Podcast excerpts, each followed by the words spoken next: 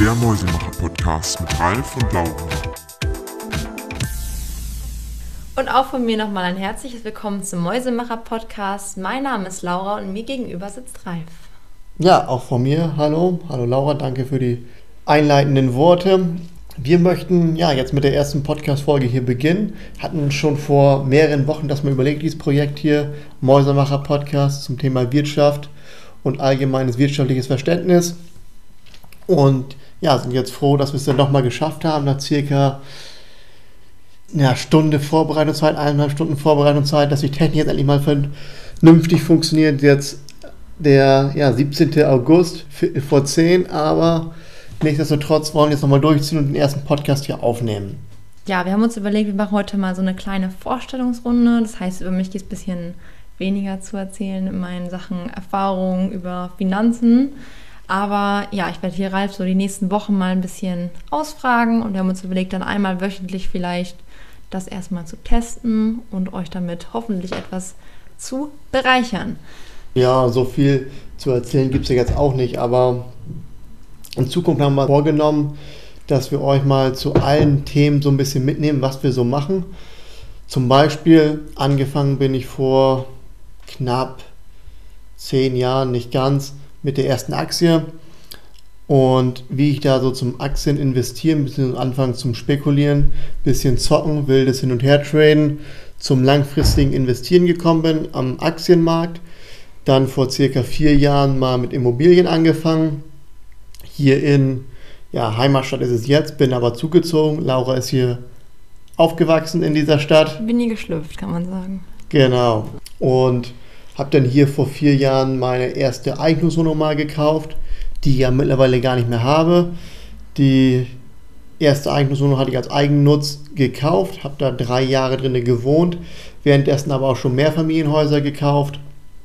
Und die Mehrfamilienhäuser habe ich noch alle, aber die Wohnung nicht mehr. Und jetzt in einem der Mehrfamilienhäuser wohnen wir selber drin, unten im Erdgeschoss. Und da sitzen wir auch gerade und nehmen diesen Podcast auf.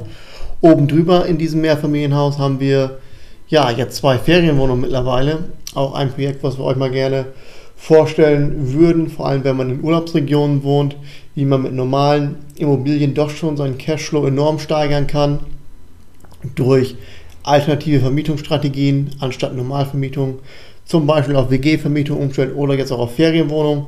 Das möchten wir euch auch mal zeigen und darum soll es eigentlich so ein bisschen gehen jetzt, als wir die letzten drei Wochen im Urlaub waren, mal als kleines Beispiel, wo wir auch jetzt hier dieses Haus haben mit den Feriengästen, ist uns auch mal wieder eine Möglichkeit aufgefallen, um ja, den Cashflow zu steigern. Da waren wir jetzt auch gestern und heute schon mal wieder hinterher, dass wir Fahrräder bekommen, um mhm. da ja, jetzt an die Feriengäste Fahrräder zu verleihen. Super easy das Geschäft. Also man kann dort für 150 Euro, vielleicht 200 Euro, zwei gute gebrauchte Fahrräder bekommen, kann die für 10 Euro am Tag vermieten, was man da für eine Rendite hat, ist der, der helle Wahnsinn. Also da hat man ja fast ähm, äh, ja, 10% Rendite pro Tag, wenn man das dann mal ausrechnet. Wenn man das mit anderen Anlagen vergleicht, keine Chance, sowas zu bekommen. Und einfach durch kleine Investments einfach sein, sein Cashflow zu steigern. Das möchten wir euch hier in den nächsten Folgen einmal zeigen. Aber Laura, erzähl du noch ein bisschen was zu dir. Wie kommst du dazu? Was hast du in Zukunft vor?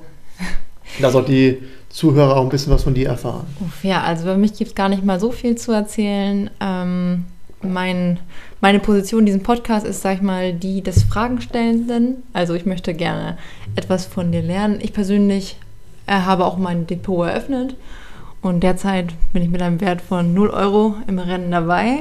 Ich glaube, ich habe es im März eröffnet und ich habe äh, sechs Monate, die das Ganze gratis nutzen kann. Und die habe ich auch äh, fast jetzt ausgefüllt, ohne was getätigt zu haben. Und da wollen wir natürlich ja angreifen, sage ich mal. Ähm genau, das ist was, was immer, immer mal wieder auffällt ähm, mit Leuten, mit denen man über das Thema spricht. Anlegen oder investieren sie fangen einfach nicht an. Man muss einfach mal die ersten Schritte gehen und mit den Investieren anzufangen. Ja, Im stimmt. März hatten wir so eine gute Chance am Markt. Moment, ich möchte kurz intervenieren. Es hat sehr lange gedauert, dass ich mein Depot eröffnen konnte, weil ich auf meinem Ausweis noch einen anderen Namen hatte, als ich jetzt habe. Also jetzt nicht, Hast du dich umbenannt? ich habe mich nicht umbenannt, sondern ich habe nur einen Bindestrich weniger jetzt im Namen drin. So. Und das hat bei der Bank für große Furore gesorgt. Ich dachte, du hast deine Identität gewechselt Nee. in dieser Zeit. Wenn, dann würde ich es jetzt nicht im Podcast sagen. Ach so, okay. Ähm, aber heute geht es ja auch gar nicht so um, um ein spezifisches Thema. Wir wollen uns ja einfach nur ein bisschen vorstellen. Und ähm, ja, da habe ich auch natürlich eine erste Frage an dich, um eine kleine familiäre Atmosphäre zu schaffen. Und zwar, du hast gerade schon angesprochen, deinen ersten Aktienkauf. Was hast du denn damals gekauft? Ich weiß gar nicht mehr genau, was es gewesen ist. Ich weiß wohl, dass dort ähm, es müsste irgendwas aus dem DAX gewesen sein. Ich kann noch mal grob erzählen, wie ich dazu gekommen bin. Für, warte, für unsere Hörer, die auf meinem Niveau sind, äh, ganz unten sage ich jetzt mal einfach. Okay. Es gibt verschiedene, es gibt verschiedene Börsen, sag ich jetzt mal, ja. Es gibt einmal den DAX, Nee, ein DAX. Börse ist das, wo man das Wertpapier sozusagen handelt. Also es ist wie ein Marktplatz. Eine Tauschbörse. Man tauscht Geld gegen Aktien als Beispiel. Wie so ein ganz normaler Markt. Und es gibt in Deutschland mehrere Börsen. Die bekannteste ist in, in Frankfurt, die Frankfurter Börse. Aber es gibt in Hannover eine Börse. Es gibt in Berlin eine Börse, Stuttgart. Und eine Börse ist einfach der, der Ort, wo dieser Tausch stattfindet. Man muss da nicht hinfahren, aber man nennt es halt Börse. Und der DAX ist, es gibt mehrere DAX, es gibt einen DAX 30 mit den 30 größten deutschen Unternehmen, dann gibt es einen Tech-DAX mit Technologieunternehmen und die sind einfach dann zusammengefasst. Das sind zum Beispiel 30 Unternehmen in dem DAX drin, da ist die Deutsche Telekom ist da mit drin, da ist die Volkswagen AG ist dort mit drin, die BMW AG, Deutsche Lufthansa ist da mit drin und ja, noch Wirecard ist da mit drin, Noch. die jetzt aber demnächst rausfliegen werden. Auch mal so ein, ja, Wirecard. Da lacht sie ein so ein, ja, nicht so gutes Investment, was ich da getätigt hatte. Ja, eigentlich darf ich da nicht drüber lachen. Also ich habe natürlich auch mitgelitten. Ja, Aber es ist schon immer, man hört es auch von so vielen in den Medien. Da muss ich auch immer schmunzeln und denke mir so, Da ja, haben wir wieder Erfahrungen gesammelt, das ist einfach so. so, Ähm, genau, danke, hast mich gerettet jetzt. Deswegen auch, ja, was wir hier auch mitteilen möchten, langfristig nicht alles auf eine Karte zu setzen, das bringt nämlich nichts, sondern breit sein Investment zu streuen. Deswegen machen wir ja auch einmal das Thema Aktien, dann habe ich noch einen kleinen Anteil von Anleihen, ist aber nur wirklich verschwindend gering, etwas ETFs, die wir noch haben. sind Anleihen sind, Gold. ne, Anleihen, Gold ist ja ein Rohstoff. Anleihen sind, ja, Aktien ist ja eine Eigenkapitalfinanzierung und eine Anleihe ist vom Unternehmen eine Fremdkapitalfinanzierung. Sozusagen, als würdest du dem Unternehmen Kredit geben. Das ist sozusagen eine Anleihe. Oder wenn so. der, wenn der deutsche Staat Anleihen ausgibt, kannst du Anleihen kaufen und kriegst dafür einen festen Zins zugeschrieben. Und der Also Staat du leihst dem Staat dann Geld und die geben dir dafür quasi Zinsen. Genau. Und Okay. irgendwann kauft er, je nachdem, was für eine Laufzeit die Anleihe hat, ein Jahr, drei Jahre oder zehn Jahre, kauft der Staat die Anleihe zum Ausgabekurs wieder zurück. Okay. Und über diese Zeit kriegst du halt deine festen Zinsen. Sorry, dass ich dich so unterbreche die ganze Zeit. Ich will nur immer so meine Fragen direkt einschieben, weil du immer so, du bist ziemlich im Gesprächsflow und dann, ja, komme ich nicht mehr dazwischen und dann ist vielleicht schon ein anderes Thema drin, ne? Und deswegen wollte ich jetzt eben so reingrätschen. Aber einfach ruhig fragen, ähm, wenn irgendwas unklar sein sollte. Gut, wo waren wir jetzt? Bei der ersten Achse, glaube ich, oder? Das war die ursprüngliche Frage. Das war die ja. ursprüngliche Frage, genau. Müssen mal wieder irgendwie Und die war vom DAX, hast du gesagt. zurück zum Thema kommen. Genau. Es war eine Aktie aus dem DAX. Und wie bin ich auf diese Aktie gekommen? Und zwar, wenn ihr das Buch noch kennt, was heißt das Buch? Das ist eine, eine Zeitschrift, der Aktionär, die gibt es ja immer noch. Und hatte vorher schon einiges an Büchern über die Börse gelesen, aber mehr so zum bisschen zum Hintergrundwissen. Und dann ich mir einfach mal eine aktuelle Zeitschrift geholt. Und zwar war es dann der Aktionär. Und ganz am Ende vom Aktionär, das gibt es heute immer noch, da gab es immer so ein, so ein Sterne-Rating, wie die Redaktion diese Aktie einschätzt. Und da hatte, glaube ich, das war die RWE, wenn ich mich recht erinnere. Oder die Allianz, bin mir jetzt nicht ganz sicher. Aber ein 5-Sterne-Rating und also 5 von 5 Sterne, ähm, das Rating. Und dann dachte ich mir, okay, wenn die das so gut raten oder bewerten, der Aktionär, die Redaktion, dann muss das gut sein. Dann habe ich sie gekauft und ja, ich weiß gar nicht mehr, wie lange ich sie gehalten habe. Auf jeden Fall nicht so lange, weil es einfach zu langweilig war. Und hatte dann irgendwie mal nach zwei, drei Monaten wieder verkauft, aber sogar äh, mit Gewinn. Aber nur marginal. Lass es zwei, drei oder zehn Prozent gewesen sein, weiß ich jetzt nicht mehr genau. Aber heute hältst du ja nicht mehr so viel von den Tipps, die man so online bekommt, aller Finanzen.net. Wir hatten das Thema ja früher schon, also was heißt früher, früher am Tage heute. Mhm. Da hast du gesagt, äh, eigentlich hältst du da gar nichts mehr von. Wie kam denn zu diesem Wandel? Ja, wie kam es zu diesem Wandel? Und zwar gehe ich vielleicht noch mal ein bisschen weiter in der Geschichte. Das heißt in der Geschichte, aber wie sie es bei mir entwickelt hat. Und zwar damals ja auch überhaupt keine Ahnung gehabt. Einfach mal gekauft, was andere gesagt haben.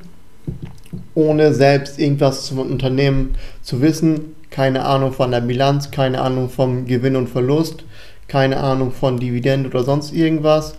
Oder Verschuldungsgrad vom Unternehmen. Trotzdem ging es mir damals zu langsam. Bin dann über viele Instrumente, also sei es Optionsscheine, wo es ein bisschen schneller gehen kann, in die eine oder andere Richtung oder CFDs. Ähm, CFDs? das sind gehebelte äh, Produkte, du mit einem kleinen Einsatz, ähm, zum Beispiel, sagen wir mal, 100 Euro, mit 100 Euro kannst du am Markt aber 1000 Euro bewegen als Beispiel.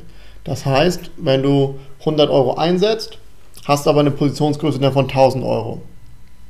Und wenn dann die Aktie, die Position ist 1000 Euro wert, steigt dann um 10% auf 1100. Dann hast du aus deinen 100 Euro, ja, 200 gemacht. 100% Also du wettest quasi auf die Kurse. Kann man das sagen? Wenn man es für mich einmal ist vereinfacht. mehr spekulieren mit CFDs, anstatt zu investieren. Aber das Wichtigste dabei ist dieser Kredithebel noch. Das heißt, der Leverage-Effekt. der Leverage-Effekt, genau, das hast du schon mal aufgeschnappt. Genau, das, das Wort. Wort konnte ich mir merken, weil äh, er mir das sehr oft erklären musste. Aber in einem anderen Zusammenhang. Ja, Zwar auch mit investieren, aber mehr bei, Immobilien. bei Immobilien, Ja. genau. Aber das gibt es auch bei Aktien.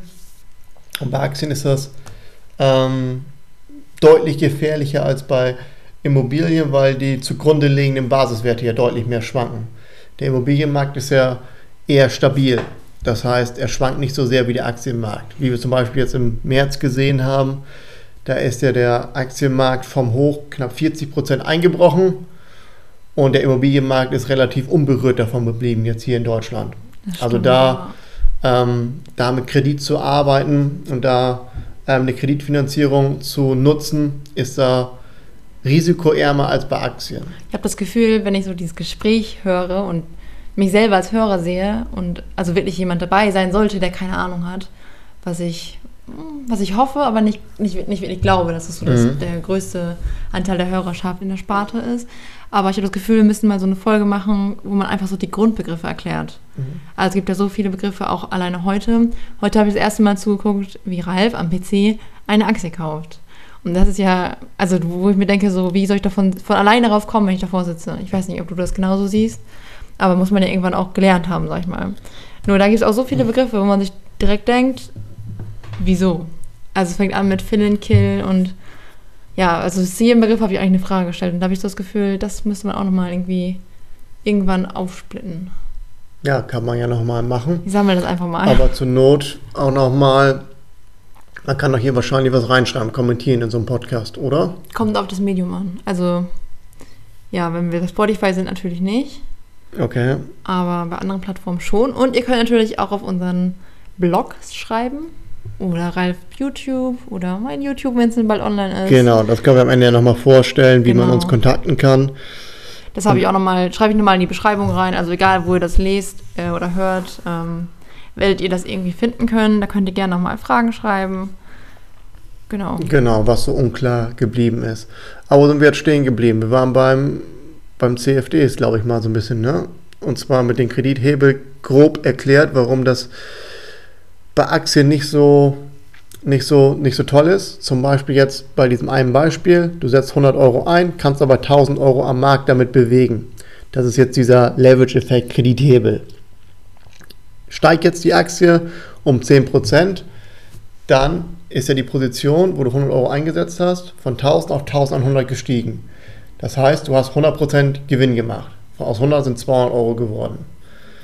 Andersrum, die kann aber ja auch 10% fallen und dann hast du auf einmal nur noch ja, deinen kompletten Einsatz weg. Also einen Totalverlust erlitten. Und das ist eigentlich so, es geht natürlich sehr schnell, wenn es aufwärts geht, aber wenn es abwärts geht, dann geht es natürlich genauso schnell, dass das Geld wieder weg ist. Aber zum Beispiel, als wir jetzt im März waren auf dem Ultratief, also auf dem Langzeittief seit 30 Jahren?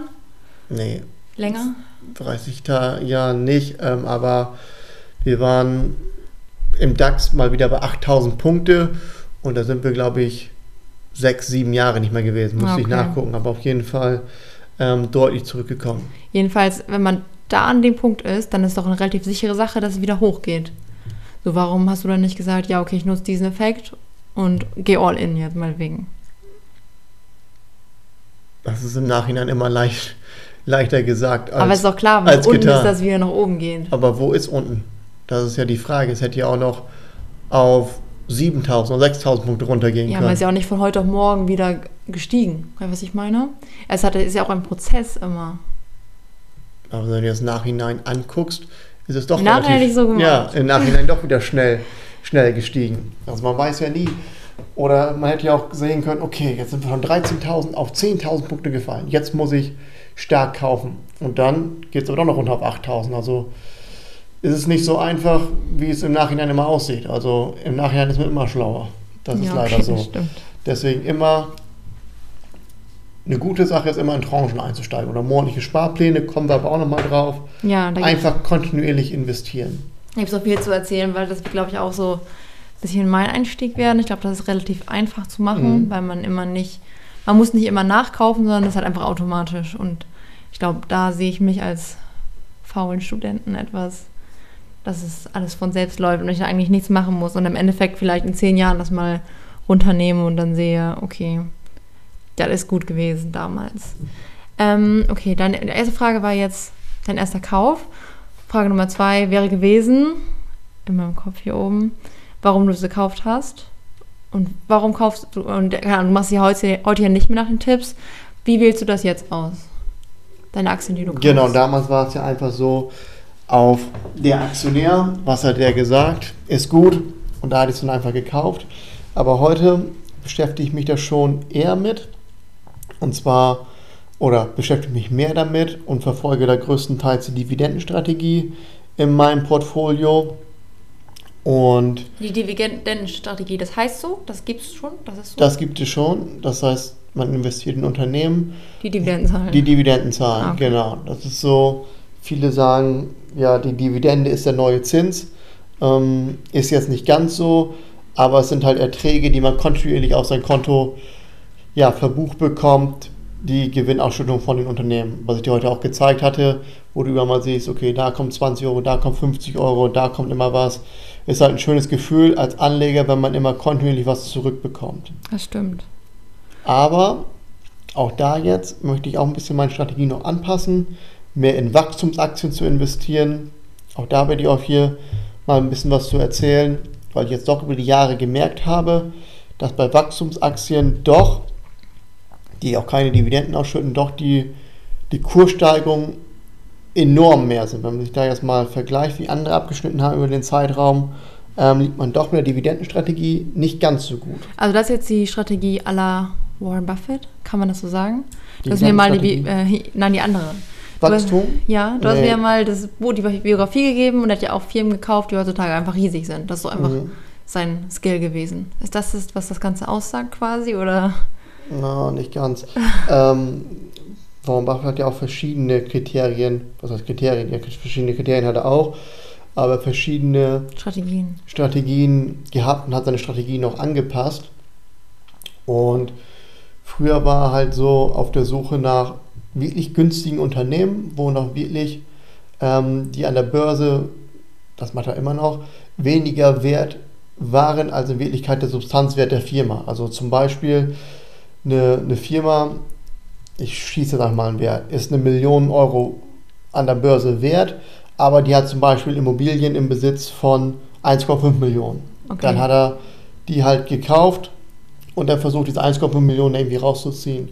Heute hat er sich dahin, oder was heißt heute, aber die letzten Jahrzehnte hat er sich mehr dahin entwickelt, nach Qualitätsunternehmen zu suchen, die nicht auf dem Papier günstiger wert sind, als was der Substanzwert der Firma ist, sondern die ein herausragendes Geschäftsmodell haben, was in den nächsten Jahren und Jahrzehnten weiterhin kontinuierlich Gewinne erwirtschaften wird. Also er investiert in Sachen, die ja, nachhaltig erfolgreich sind. Nachhaltig erfolgreich sind, die sozusagen einen gewissen Burggraben haben, die man nicht angreifen kann. Zum Beispiel ein sein, ja, ist aber auch schon lange her, Coca-Cola, wo er da investiert hatte, ähm, hat er immer noch die Position, hat er über Jahrzehnte gehalten und hält sie immer noch. Und es wird nie oder sehr unwahrscheinlich einen größeren Getränkehersteller als Coca-Cola geben. Vielleicht Pepsi, die mal nach und nach aufholen werden, aber es wird auch in 10, 50, 10, 20 oder 50 Jahren immer noch Coca-Cola geben. Und die haben halt so eine große Marktmacht, so einen großen Burggraben.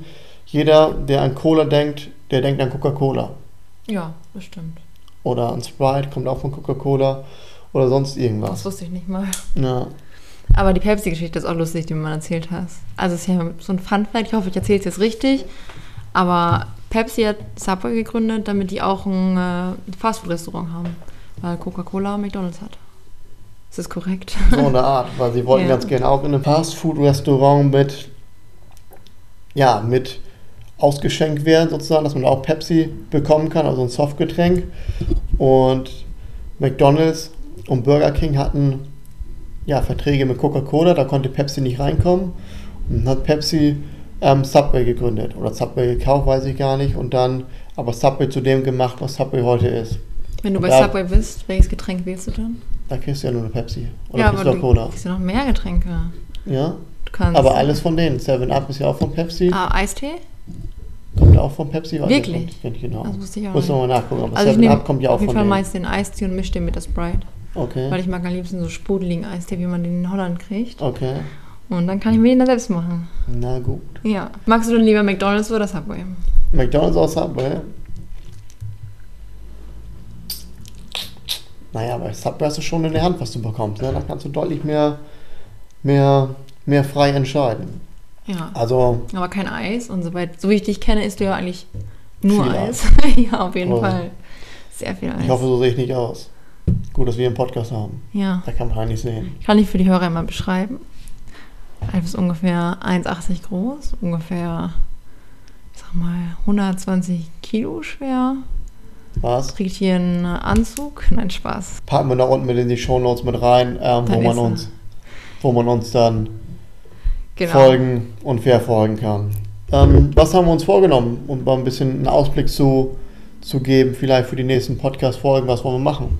Ja, ich würde sagen, ähm, auf jeden Fall die Börse, also diesen Weg zur Börse, so wie ich ihn jetzt gehen müsste, als jemand, der gar nichts weiß, von Anfang an aufräumen, sag ich jetzt mal einfach. Also genauso wie wir es auch, oder ich es auch bei YouTube mal angehen wollte, dass man mal wirklich zeigt, okay, wie kauft man eine Aktie? Also ich weiß, dass es jetzt vielleicht so der Anfang, der für viele Leute irgendwie total langweilig ist. Oder vielleicht zeigt es auch anderen Leuten nochmal eine andere Strategie oder dergleichen, aber es einfach mal zeigt, so, wo fange wo fang ich an? Wie Okay. informiere ich mich über Aktien, die ich vielleicht kaufen, ja, kaufen sollte und genau, wie ist dieser Weg zu gehen, was sind die Basics, wie sind die Begriffe. Ich glaube, das ist, damit wir ein Gespräch auf einer gewissen Augenhöhe führen können, äh, glaube ich, Okay. wichtig, wichtig, wichtig. Und ich glaube, ganz wichtig wird auch für die Zukunft sein, für alle Zuhörer, die dann selbst ihr Geld anlegen wollen, selbst das Wissen aufzubauen, warum kaufe ich irgendwas. Ja, genau, wie Weil finde ich diese Information? Genau. Wie finde ich diese Information und wie werte ich diese Information auch aus?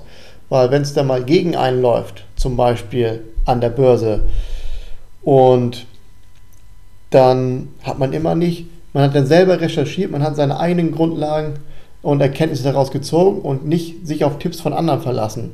Weil dann steht man auch eher mal so, so schwache Phasen, wo es dann mal zurückgehen kann, durch, weil man weiß, okay, eigentlich müsste das Unternehmen höher bewertet sein als jetzt. Der Markt ist gerade irrational und das macht keinen Sinn, dass die Aktie da und da steht. Nach meiner Recherche müsste die eigentlich ja, deutlich teurer sein. Klar, es kann immer mal wieder die ein oder andere Ausnahme geben, so zum Beispiel bei mir bei Wirecard. Ich kann das Beispiel nochmal geben.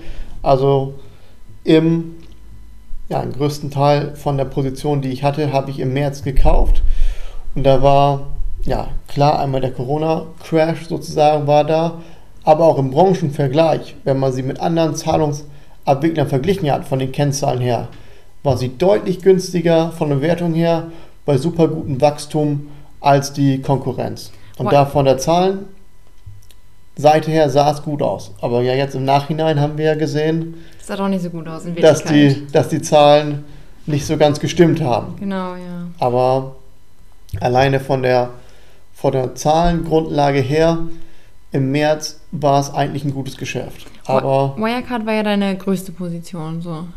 Wie, wie dramatisch war der Verlust?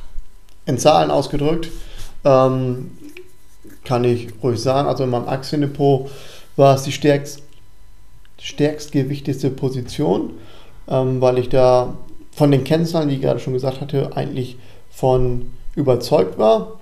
Und sie war knapp 10.000 Euro groß und hatte damals einen Einstandskurs von 106, meine ich, ist es gewesen und habe die irgendwie für 33 Euro verkauft. 7.000 Euro Verlust ist jetzt Ist ärgerlich. nicht gut, kann man sagen, wie es ist. Ist nicht gut. Ist nicht gut, nee, aber wenn man es jetzt mal ins Gesamtverhältnis vom Gesamtdepot setzt, ist es jetzt auch nicht so, so ein Riesen, so ein Riesenanteil gewesen. Nee, ist ja alles, ist ja alles gut. Ich wollte jetzt Ja, auch nicht hier. Wir sitzen ja noch hier, haben Dach über dem Kopf, also so ist es. alles gut, regnet nicht Aber rein. ich zahle ja auch Gott sei Dank noch Miete, ne? Sonst würde es hier aber auch anders wenig, aussehen. aber zu wenig. Dann würde ich jetzt nicht drüber. Äh, Ja, viel zu wenig.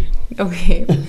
ähm, anderes Thema, was wir noch machen müssen oder machen könnten, auf jeden Fall Airbnb, hast du ja schon gesagt. Unsere Erfahrung damit. Unsere Erfahrung. Wir können da sogar beide Seiten machen. Also einmal, wie wir es selber nutzen, ja, also als Gäste, und einmal, wie wir es nutzen als Gastgeber. ja, auf jeden Fall. Das ist auch eine interessante Sache, glaube ich, weil man das auch gut zusammenfassen kann. Mhm. Und Ähm, vor allem jetzt die Schnäppchen, die man machen kann mit Airbnb, zum Beispiel bei neuen Gastgebern zu buchen, kriegt man super gute Schnäppchenangebote. Aber das Privatzimmer nicht scheuen, Leute. Also, Ne, das hat meine Erwartung echt übertroffen. vor allem, genau. ja, wir hatten da sehr nette Leute als Gastgeber, sehr schöne Häuser, wirklich Leute, die es einfach auch Spaß machen, obwohl es denen nicht schlecht geht. Und ja, kann ich auf jeden Fall empfehlen. Und ein anderes Thema, auch allgemeine Immobilien einfach, würde ich sagen. Genau, das können wir auch noch machen. Weil da ja wieder dieser gerade schon genannte Leverage-Effekt wieder zum Tragen kommt. Und da gehen wir auch nochmal auf alles so ein bisschen ein. Das ist ja unendlich viele Themen und wie man diese beiden Anlageklassen, Aktien und Immobilien, gut miteinander, ja, ich sag mal so, verheiraten oder kombinieren kann, ist meiner Einschätzung nach ideal. Und auch da möchten wir mal ein bisschen drauf eingehen, wie das jeder so für sich so ein bisschen nutzen kann. Weil man kann vieles von der Immobilie auf die Aktie übertragen, weil einfach mal als kleines Beispiel. Kein Mensch würde seine, seine Immobilie verkaufen, bloß weil die mal 5 oder 10 Prozent im Wert gefallen ist. Würde keiner machen, solange er jeden Monat regelmäßig seine Mieterträge davon bekommt. Bei Aktien sieht es anders aus. Da verkaufen die Leute ganz schnell, weil es einfach ist. Man kann einfach auf den, Kopf, auf den Knopf klicken, loggt sich ein bei seinem Broker, drückt den Verkaufsbutton und man ist raus. Will man bei Immobilien ja nicht machen, weil einmal die Zeit, weil es deutlich länger dauert, die Abwicklung, Notar und so weiter, Makler beauftragen, viel, viel länger dauert. Und einfach mal diese Ruhe und Gelassenheit vom Immobilieninvestor mit den Aktienmarkt zu übertragen, auch das können wir mal nach und nach hier so ein bisschen besprechen. Ich finde auch einfach, dass so eine Immobilie als Material greifbarer ist. Ja. Also eine Aktie ist ja nichts, was ich in den Händen halte, sondern eine Immobilie habe ich ja wirklich was, was ich ja bewerten kann. Naja. Das, also das kann ich selbst, also ich, weil ich weiß nicht, ob es jetzt allen Leuten da draußen so geht oder nur mir, aber ich finde, da kann man so wirklich sehen, was man hat. Nicht nur in Zahlen, sondern ich kann Dann geh auch doch mal in die. Küche. Guck mal, ob Ja, wir, geh mal in die Küche. Wie ist sie, welchen wir- Zustand ist sie? Nee, geh doch mal in die Küche und guck mal nach, ob wir nicht vielleicht eine Cola-Dose da haben.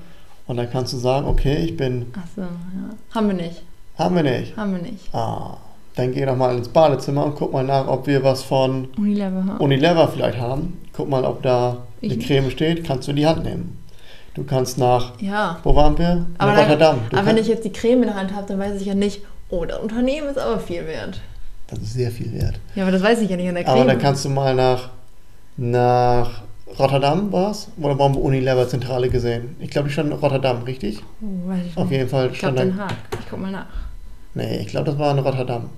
Und als wir die Bootstour gemacht haben, ich meine, da konnte man die Firmenzentrale sehen. Und da kannst du hinfahren, das Gebäude mal streicheln. Und dann kannst du dann sagen, okay, da gehört mir auch ein klitze, klitze, klitze, klitze kleiner Anteil von. Ja, okay, aber ich meine einfach nur, dass man das Material anhand, also Ist von dem, was man sieht, nicht einschätzen kann. Genau. Genau. Äh, Rotterdam, du hast recht. Ja, guck, Und in Breda. In Breda waren wir ja auch sogar. da waren wir auch, weiß ich gar nicht mehr. Das war dann neben unserer Unterkunft. Unserer letzten. Ach, das war die schöne Stadt, was der Gastgeber Schöne gesagt hat, Stadt, wo wir mal auf jeden Fall hingehen sollen in Südholland. Aber es war so heiß und dann haben wir es nicht gemacht, aber wir waren auf jeden Fall fast da. Fast da, okay. Nee, also es kann auch sein, dass Immobilien für mich irgendwie greifbarer sind, weil das so ein bisschen in meinen Berufszweig reingerätscht. Du hast ja mal Immobilien gezeichnet, ganz viel, oder? Richtig, Ralf. Guter Punkt. Ja, ich bin Bauzeichnerin gelernt und studiere aber jetzt ja auch Wirtschaftsingenieurwesen im Bereich Bau und Immobilien. Und deswegen ist die Immobilie mir natürlich näher als das Wertpapier. Dann kannst du mir ja in Zukunft was erzählen, hier, wie, Ja, wie ich in mal. Zukunft investieren muss, um mehr Rendite zu machen, oder? So ist es. Und Oh, das können unsere Hörer dann live mitverfolgen, wie sich Na das gut. Blatt hier wendet. Na gut. Ich habe mir überlegt, vielleicht können wir mal ein paar Gäste einladen. Also jetzt nicht unbedingt, nicht unbedingt unsere Nachbarn oder dergleichen. Wen denn, Warren? Warren können wir einladen oder Jakob Mehren, dann Idol. ähm, nee, aber ich meine, vielleicht Leute, die meinetwegen aus der Region oder Leute, die wir kennen, die irgendwie sich selbstständig machen oder dergleichen. Wie ist der Weg dahin? Ich glaube, das ist auch nochmal ein interessantes Thema, worüber man gut und gerne viel erzählt, wenn man Gründer ist. Ja, dann können wir vielleicht nochmal unseren Handwerker einladen, der letztens die Falschparker da hatte oder er hat falsch geparkt Das können wir auf jeden Fall machen. Und wie er da mit den Kollegen umgegangen ist. Nein, Spaß. Ähm, klar, können wir mal gucken, was Du bist trotzdem herzlich eingeladen, Sascha. wir können mal gucken, was er, was sich danach so ergibt und was man machen könnte. So ist es. Ich würde sagen, wir äh, kommen auch langsam hier dem Ende zu. Eine gute halbe Stunde haben wir im Kasten. Wenn das für dich in Ordnung ist, als Vorstellung. Ich glaube wohl. Also ich würde sagen, wir bleiben jetzt bei diesem Format einmal die Woche. Überlegen uns was fürs nächste Mal, was wir da auf jeden Fall machen können, um mal so ein bisschen den Einstieg zu, ja, zu erleichtern. Für mich. Für, Für, alle, euch, für alle. für alle Beteiligten hier. Und denke ich mal, dass da auf jeden Fall jede Menge Stoff da ist für die Zukunft, kann ich mir vorstellen. Kann also das Thema endet sich ja nie. Es ist immer aktuell, vor allem in der nicht nur derzeitigen Situation, allgemein in der Zukunftssituation. Jeder muss irgendwas für sich tun, ähm, sei es für die Altersvorsorge oder generell, man möchte mehr Einnahmen haben. Ja, wohin auch mit dem Geld? Also ich meine, die meisten Leute fangen ja auch irgendwo an, verdienen wenig, verdienen irgendwann viel. Das ist ja der, ich sag mal, übliche Weg. Okay, geht es nicht jeder, aber mit dem Geld, das man über hat, äh, das irgendwie auszugeben für Konsum macht ja auch wenig Sinn. Aber das machen leider gefühlt die meisten. Also Ja, du musst ja auch irgendwie, irgendwie mitkriegen, sag ich mal. Also wenn Ja. ich jetzt meine Eltern angucke, zum Beispiel meine Mutter sagt auch, Aktien, oha, kauf bloß nichts, ne? Mhm. Also, Ja, als ich dich dazu bewegt habe oder bewegen wollte im März zu kaufen, hat Wärst Angst du- bekommen, sag ja. ich, wie es wärst du da mal all in gegangen, am besten noch mit Kredithebel. ja, ich sag's Dann- ja, ne? Ja, dann wäre ich. Junge, dann würde ich jetzt äh, vielleicht mehr Miete zahlen. Ja, da wäre schon ein bisschen mehr drin, ich glaube auch. Würde ich nicht, nein. Aber ja, na gut, im Nachhinein ist man immer schlauer, aber besser jetzt anfangen, als gar nicht anzufangen. So ist es. Ralf, hast du für uns zum Abschied nochmal ein Zitat? Fang an zu investieren oder warte nicht mit dem Investieren, sondern fang an zu investieren und warte dann. So, Gut. dann wünsche ich Okay. euch eine schöne Woche. Vielen Dank, Ralf, für das liebe Gespräch. Und ja, wir hoffen, dass euch der erste Podcast hier gefallen hat. Wenn ihr dranbleiben oder wenn ihr mehr erfahren wollt, kann man wahrscheinlich abonnieren, so einen Podcast. Genau, man kann Oder wie läuft folgen. das? Ganz wichtig. Und dann hören wir uns im nächsten Podcast.